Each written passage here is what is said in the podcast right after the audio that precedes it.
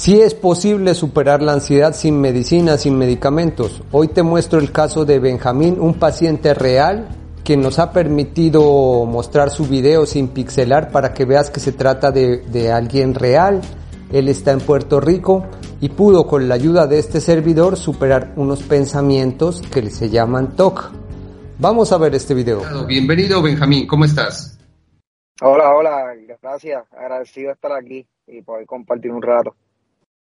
Benjamín ha retomado su carrera musical porque es músico profesional. Benjamín ha retomado su estado físico, ahí les compartimos unas fotos. Benjamín ha superado su miedo a las alturas, y sobre todo unas ideas que tenía que era que son muy comunes en la ansiedad de miedo a hacerse daño o hacer daño a los demás. Bueno, vamos a ver. Todo eso lo ha superado. Pero por supuesto, vamos a comentarte toda esta historia a lo largo de este conversatorio. Por supuesto, vamos a comenzar por el principio, mi estimado Benja. Eh, ¿Cómo estabas? ¿Hace cuánto tiempo con ansiedad? ¿Cuáles eran los síntomas que más te molestaban, mi estimado Benja? Bueno, yo tenía eh, pensamientos obsesivos, TOC, sobre, como, como bien dijiste, como eh, sobre hacerme daño, miedo a hacerme daño, miedo a hacerle daño a alguien, miedo, miedo a volverme loco, miedo a, a, a, los lugares altos, las alturas. Eh, todo eso se desarrolló como de cantazo en el 2020 durante, la, durante el encierro, ah, durante, la, durante la pandemia. Pero anterior a eso había tenido ciertos episodios momentáneos eh, de ataques de pánico más que todo, de ataques de pánico, de ansiedad bastante extrema, eh, eh, algo de insomnio también. Había tenido anteriormente, pero desde el 2020, más o menos verano del 2020, fue que todo comenzó, explotó, como digo yo. Mm, pandemia, como pasó a mucha gente durante ese encierro, se nos alebrestó todo. Les recuerdo a los visualizadores y bueno, y a cualquier espectador o, oyente del podcast Libre de Ansiedad, que los ansiosos tenemos ideas de hacernos daño, pero no es porque a veces la gente que está por fuera de esto se asusta. Sobre todo a mi equipo de, atención al cliente le he tenido que aclarar mucho eso, ¿no? Porque ellas pues son chicas de otras profesiones y se asustan. Dicen, ay, no, está pensando en hacerse daño. Es diferente al hacerse daño en un depresivo, en un porque el depresivo tiene ciertos riesgos, digamos. Los ansiosos, no. Los ansiosos es como una alerta, ¿no? Que si tenemos un cuchillo en la mano, pensamos, ay, ¿qué tal si cortar o se lo clavara a esta persona? Más vale es una alerta. Algunos todavía lo llaman TOC, trastorno obsesivo compulsivo. Más modernamente lo han llamado, mi estimado Benjamín, fobias de impulsión, fobia a perder el control. Creo que es más correcto decirlo así, ¿no? Fobia. Eh, el TOC tiene otras características, ¿no? Como tocar 50 veces la mesa para que me vaya bien, o tener este lápiz aquí para que me acepte una chica. Tiene unos rituales, digámoslo así. Que nuestras ideas de hacernos daño o hacer daño a los demás no pasan. Bueno, no, nunca ningún ansioso se ha hecho daño ni ha hecho daño a los demás. Es un poco diferente al trastorno depresivo, ¿no? Que ahí sí, si algún depresivo me cuenta, uy, tengo ideas de hacerme daño, ahí sí me preocupo, por regla general tengo que hablar con los familiares. El hacernos daño en ansiedad es diferente, ¿no? Es como una advertencia más vale. Oye, pero como estamos tan sobrecargados de adrenalina y eso más vale nos manda eso. Bueno, muy bien. Que eh, también recuerdo algo de miedo a las alturas. ¿Cómo era eso, mi estimado Benja, al inicio? Sí, bueno, pues eh, nunca me había pasado. Eh, nunca había tenido miedo a los lugares altos. De hecho, amaba estar en lugares altos y disfrutar de la, vista espectacular eh, y todo ese tipo de cosas, porque eh, mi esposa y yo siempre nos encantaba. cuando íbamos a un hotel o cuando yo salía de viaje de trabajo con la música, pues si me tocaba en un piso alto, pues me encantaba por, por, por la vista y demás. Este, pero cuando me pasó esto, pues de repente un día fui eh, a compartir con unas amistades eh, y era un apartamento, un lugar alto. Y, de repente, pues cuando me acerco al, balcón, pues entra este miedo de, repente de que ten cuidado que no vayas a. Y empiezan a pasarme las imágenes y los pensamientos y. y, Como si te fueras a tirar de allí. Exacto, dije, pero ¿y, qué es esto? Tú sabes, como que, y empezaba pues a tenerle miedo y, y, me asustó, realmente me asustó que, que, tuviese estos, estos pensamientos y que, y que me diera miedo estar ahí.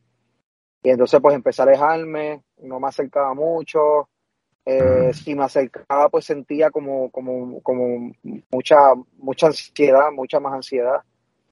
Eh, y ahí fue que comenzó todo. Después de ahí pues eh, no, no, o sea, no fui el mismo con, con las alturas. Ya, ya ahora sí, ¿verdad? Pues, con la terapia que realicé, pero en aquel momento pues, pues fue, fue bien difícil. Les recuerdo, ahí en la ansiedad, en la ansiedad, cuando se presenta una idea de esas, no es que lo vayas a hacer, sino que es una advertencia, oye, cuidado con eso. Al igual que ahorita, bueno, estoy en un piso quinto, sexto, entonces también si me acerco, pues tendré cierta precaución, sino que como estamos tan cargados de adrenalina, pensamos erróneamente que es que nos vamos a tirar. Hay un miedo grande, señoras y señores, en la ansiedad, es, es el miedo matrices, es la abeja reina de los miedos en todos los ansiosos, es perder el control. Voy a perder el control y voy a terminar saltando. Muy bien. Eh, a ver, también aquí recordemos, dime. Yo, yo pensaba que como que no podía, o sea, como que, o sea, como que lo que me decía esa parte ansiosa de mí era, ten cuidado que no lo vayas a hacer impulsivamente y que sin pensar de momento hagas una locura. Y ese era todo el miedo, ahí, ahí ese era básicamente todo el miedo. Pero obviamente después descubrí que eso no pasaba así, pero ahí vamos. a ver. Y, bueno, estamos hablando de cómo estaba antes, ¿no? Para hacer el contraste, cómo contraste sobre cómo terminó. Eh, cuéntanos si tu estado físico, cómo estaba antes, ¿no? Porque ahorita aquí lo ven las fotos que él mismo nos ha facilitado, un físico envidiable, oye, felicitaciones, eh, te veo muy en forma. ¿Cómo, ¿Cómo estuvo ese físico antes de...? Bueno, pues tuve, tuve cierta, ciertas etapas. Yo me, yo me dedico también al entrenamiento personal. Eh, pero eh, durante el trastorno de ansiedad pues tuve varias etapas. Tuve la primera, en, un momento dado casi no comía, entonces estuve bien, bien, bien flaco, bien delgado. Mm. Eh, entonces cuando comía la, la, comida de alguna forma u otra pues me, caía mal o no podía comerme la completa por la misma ansiedad y, y no estaba bien delgado. Y después, este, digo, todavía lo estoy, pero ahora pues estoy más en forma. Entonces, luego pues empecé a comer de más también. En otra etapa, pues, de, la ansiedad, empezaba a, la misma ansiedad como que me, me, me hacía comer de más también. Yo tuve como dos etapas, una que estaba bastante delgado, eh, ¿verdad? Y sin forma. Siempre hacía ejercicio, pero bien poco. Y, y luego Luego no hacía casi nada de ejercicio y estuvo un poquito más, más, más subido de peso. Vaya, de ahí, de ahí, como ven, el antes y el ahora. Muy bien. Fuera de eso, verás tu carrera musical, veamos, ¿cómo estuvo antes? O sea, y esto les pasa mucho, Benja está en un, digámoslo así, en un mundo musical ya profesional, demandante, ¿no? Y esto es muy común que les pase a muchos músicos. Eh. Yo he recibido ya cierta cantidad de músicos así. ¿Cómo estaba tu carrera antes y, coméntanos eso? Bueno, eh, básicamente eh, había más bien en mí, había mucha presión, mucho, muchos miedos, incluso también este llegué eh, a automedicarme quizás de alguna que otra forma este, que son bien comunes en la música, como quizás consumo de alcohol o, de, más, ¿verdad? O de, o de, o de marihuana, por, por ejemplo, para, para tratar de, de, de, controlar el miedo o los, o los nervios o este tipo de cosas, ¿verdad? Y bueno, no había casi disfrute, ya no estaba, ya no sabía cómo disfrutarme la música, que es lo que siempre me ha gustado y lo que siempre me ha apasionado. Eh, como nos comenta Benja, en la industria de la música son muy comunes tipo de sustancias. ¿Tomaste alguna otra sustancia, entre comillas, para ser creativo, como me lo comentabas alguna vez? Sí, sí, sí, claro, claro. Sí, lo, lo llegué a hacer para ser creativo, quizás por la presión, para ocultar los miedos, los nervios, eh, por la presión, por lo mismo que yo me estaba diciendo a mí mismo, sin, sin darme cuenta. Eh, y nada, ya, ya no sabía cómo disfrutarme básicamente la música, o sea, estaba eh, buscando diferentes maneras de poder disfrutar y no sabía que, ¿verdad? Cómo, cómo, cómo volver a ese, a ese yo anterior. Eh, en la actualidad, pues, pues es totalmente diferente. La actualidad, ahora lo estoy haciendo por disfrute, sigo trabajando muchísimo también. Tengo, tengo, incluso ahora tengo más responsabilidad que antes, estoy haciendo más cosas que antes. Y completamente sobrio, sin tener que recurrir a ningún tipo de, de automedicación, eh, como el alcohol o alguna droga o la cafeína o etcétera, para poder sentirme de cierta forma.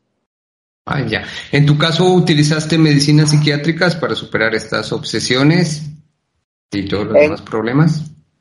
Sí, en un momento dado, eh, eh, eh, básicamente como algunos tres o cuatro meses luego que comencé con los ataques de pánico constantes, las obsesiones y etcétera, pues recurrí a un psiquiatra y sí me, me, me medicaron, pero la verdad que no recuerdo ni el nombre del medicamento, fue algo bien, una dosis bien bajita, este, eh, realmente, sinceramente, yo no siento, en mi caso, ¿verdad? Yo no siento que me hizo mucho. Eh, tú sabes, no sentí, no sentí que hacía realmente nada. Yo, yo pude percatarme el poco tiempo, eh, o darme, darme cuenta el poco tiempo que, que que realmente era lo que yo me estaba diciendo a mí mismo, lo que me, lo que me ayudaba a, o a estar más ansioso o a estar calmado. Ahora sí, mi estimado Benja, vamos a ver qué técnicas, que es lo que la gente quiere saber, cómo salimos de allí, ¿no? Vamos a ver primero con esas ideas de hacernos daño y tu miedo a las alturas que venía muy de la mano, ¿no? El TOC, dicen algunos, fobias de impulsión, otros más modernos. ¿Cómo hicimos como eso de, derivado de la terapia cognitivo-conductual? Son técnicas muy clásicas incluso, ¿sabías, Benja? Son clásicas. ¿Cómo hicimos para eh, afrontar esos miedos? Ya apartemos del hecho que ningún ansioso se ha hecho daño. Ya les dije, es una alerta. ¿Cómo hicimos, mi estimado Benja? Bueno, eh, recuerdo que eh, me, me, recomendaste este psicólogo eh, Rafael Santandreu de, de, Barcelona, de España. Libro. Eh, claro, me recomendó unos libros. Creo que el que me había recomendado fue nada tan, fue nada es tan terrible. Eh, creo que es el arte de no amargarse la vida. Y tú encontraste otro que era eh, sin miedo, ¿no? Claro. Exactamente, exactamente. cuando me pongo a, buscar sobre él, pues encuentro el de Sin Miedo que trataba específicamente sobre el trastorno de ansiedad, hipocondria, TOC y este tipo de cosas y me interesó muchísimo. Y al principio cuando comencé a escucharlo, ese libro es basado en, los cuatro pasos de la doctora Claire Weeks, de afrontar, aceptar, eh, flotar y tiempo, que son cuatro pasos que científicamente ya están probados. Y este eh, es, a base de testimonios y, de diferentes personas que han pasado por, por esto. Eh, te da también esta sensación de, tener fe y de que sí puedes superarle. La terapia cognitivo-conductual indica que debe uno exponerse a aquello que teme, en este caso a las alturas y a tirarte de un piso, bueno, 15 o lo que sea, o 20. ¿Cómo hicimos con ese miedo, mi estimado Benja? Pues nada, eh, estaba siempre pues, buscando la manera de ver cómo podía eh, pues afrontarlo, porque es la única forma que, uno puede pues, desactivar ese miedo. Y en un momento dado recuerdo que... que Te recomendé. Un, sí, sí, recuerdo que en una, en una ocasión fui a un edificio en, en el pueblo de Guaynabo, pueblo por aquí cerca de San Juan. Eh, ese edificio estaba eh, abandonado, pero un edificio bastante alto. Eh, sonaba, subí para allá con toda la fe del mundo de que, de que, de que esta vez podía superarlo me paré allí y eh, pues casi no podía mirar hacia abajo, no podía, tú sabes, lo, que sentía era bastante fuerte, so, estuve algunos 15, 20 minutos más o menos ahí, me paraba un rato y volvía y salía, me paraba un rato en, la orilla del edificio mirando hacia abajo. Y entonces, la terapia de exposición indica que te quedes allí durante cuánto tiempo más o menos en el, esas son, ya saben, son técnicas clásicas de terapia de cognitivo-conductual. ¿Cuánto tiempo te quedaste allá arriba sintiendo tu miedo? En mi caso yo estuve como algunos quizás 20, 25 minutos y entiendo que es más o menos por ahí 25 minutos. Ah, hay que esperar que creo que a los 15 minutos sube el pico de, la ansiedad y luego pues va bajando. Baja. Eso les explico a los pacientes. Cada, por ejemplo, el caso de él tiene miedo a las alturas, que porque supuestamente se va a tirar. Entonces, tiene que exponerse a ese miedo. Entonces, la curva de ansiedad sube, sube, sube, más o menos hacia los 15 minutos comienza a bajar. De allí que se ha demostrado científicamente que debemos exponernos a nuestros miedos mínimo media hora para asegurarse que esa curva que tanto les he hablado en otros videos haga esto, suba y baje. Lo que nos pasa a los ansiosos es que escapamos cuando la curva está en plena subida. Si tú no hubieras sabido esto, de mano de la terapia cognitiva facilitada por este servidor, lo que hacemos es usualmente escaparnos cuando estamos en, en lo mejor del miedo y con eso viene algo que se llama el condicionamiento. Entonces no queremos saber más nada de alturas, o sea, nos da miedo. Te expusiste 30 minutos, más o menos 25, como lo dices tú, también está dentro de lo correcto. Eh, ¿Y qué pasó? Allí yo siempre les hago la pregunta del millón. ¿Qué pasó? ¿Te tiraste? ¿Te hiciste daño? Pues es obvio, pero debo recalcarlo aquí, ¿no? Sí, claro, no, no, no sucedió nada. Simplemente, pues, yo estuve, pues, bastante nervioso por un rato. Eh, pero ya luego de más o menos ese tiempo, pues entonces empezó a bajar bastante la ansiedad. Vi que, vi que precisamente, de hecho ese día tenía, tenía terapia sesión contigo y, me preguntaste precisamente eso. ¿Qué pasó? ¿Te, tiraste? Eh, ¿Estás bien? No, no pasó nada. ahí me pude dar cuenta que sí, efectivamente no pasó nada y una semana después eh, mi esposa y yo eh, nos, nos eh, aniversario. Claro, entonces fuimos a, eh, nos quedamos en un hotel y el piso que nos quedamos pues era bastante mm. alto. Yo no sabía, no sabía que nos íbamos a quedar en un piso alto. Entonces, cuando llegué allá pues me tomó de sorpresa, pero pero me sentí tranquilo, de momento me asomé al o sea, cuando llegamos me asomé al balcón y, y ya no sentía, era como magia, ya no sentía prácticamente nada nada, era como que, como que ya ese miedo desapareció, como que así. Miren, hay dos cosas ahí que deben tenerla en cuenta. Miren, eh, exponerse al sitio y el psicólogo les pregunta qué pasó.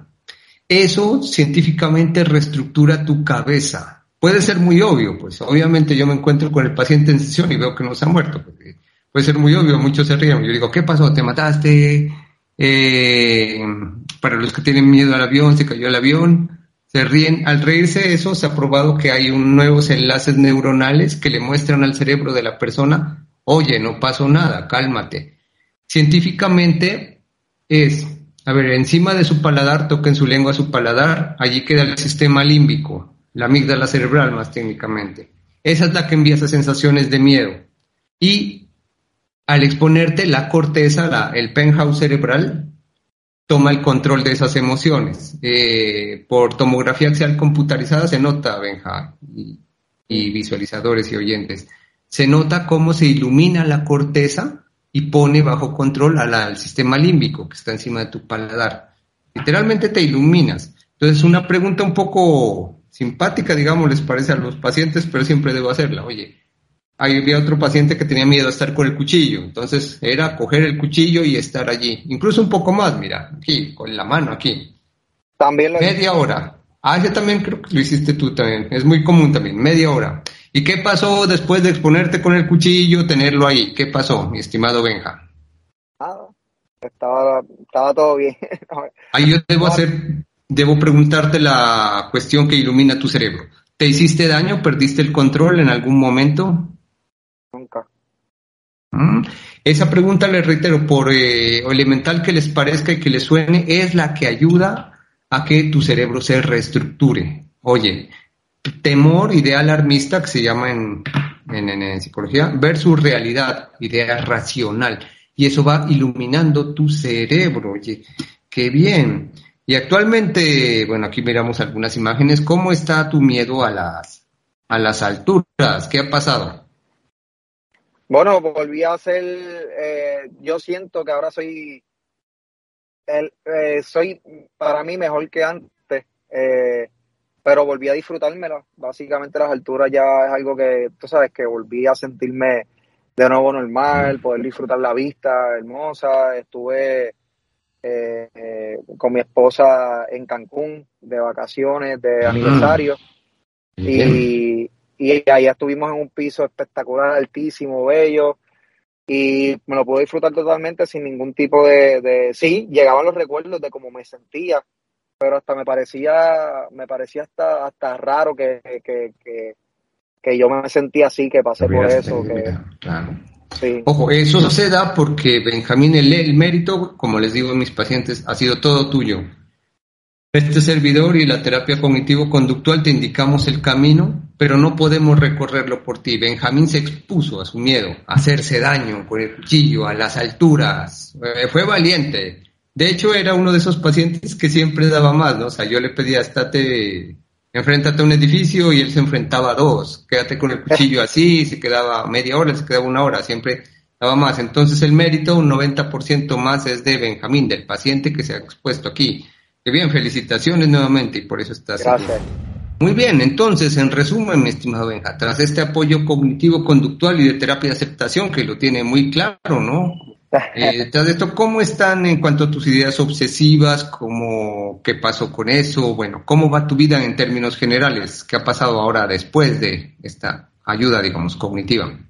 Bueno, pues yo, yo, eh, eh, ¿verdad? Yo puedo decir que yo me siento un hombre completamente nuevo. Esta versión de mí es mucho mejor que la, que la de antes. Hoy en día puedo, puedo ver este proceso emocional del trastorno de ansiedad, los ataques de pánico, todo este tipo de cosas como, como, como algo, como algo que a pesar de que fue bien difícil, fue algo, fue bueno que me pasara.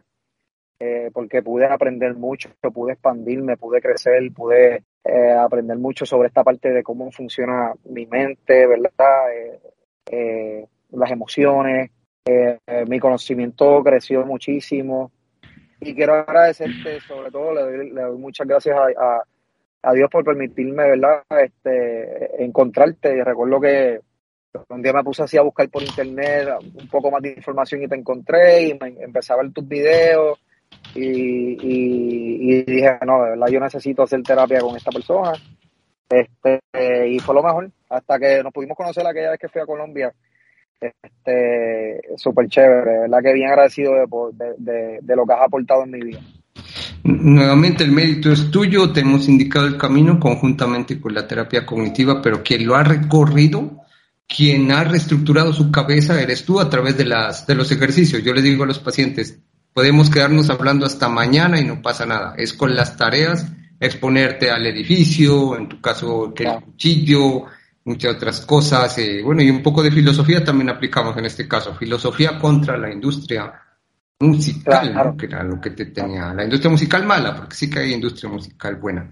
Estimado Benja, pues muy agradecido, eh, estaremos en contacto, pues vas a ayudar a muchísima gente, tú nos has permitido poner tu nombre, tu imagen sin pixelar, eh, totalmente voluntario, eh, como pues testimonio para mostrar que sí se puede, sí es posible, ¿no? entonces, bueno, vamos a ver y esperamos, pues ya saben, de la mano de la terapia cognitiva poderles ayudar Ahora hay gente que me dice, no tengo dinero, pues aquí están unos videos, hay libros, hay, hay para todo, ¿no? No es como en mi época, en el 98, que yo sí no tuve nada, o sea, hay igual canal de YouTube con psicólogo especialista, nada, libros, nada, me tocaba traducirlos del inglés. Por favor, valoren esas cosas que hoy tienen, como el testimonio de Benjamín. Nuevamente, muchísimas gracias de corazón, no sabes la ayuda que estás dando, si se puede con gente, solo ver que sí se puede, verte antes y después, con solo eso, ya se van a curar, te cuento. Gracias a ti por tu valentía y tu disciplina. Muchas gracias, desde Colombia, esperamos estar pronto en Puerto Rico a vernos. Muchísimas gracias, mi estimado Benja, siempre eres bienvenido. Gracias a ti, Nelson, gracias a todos.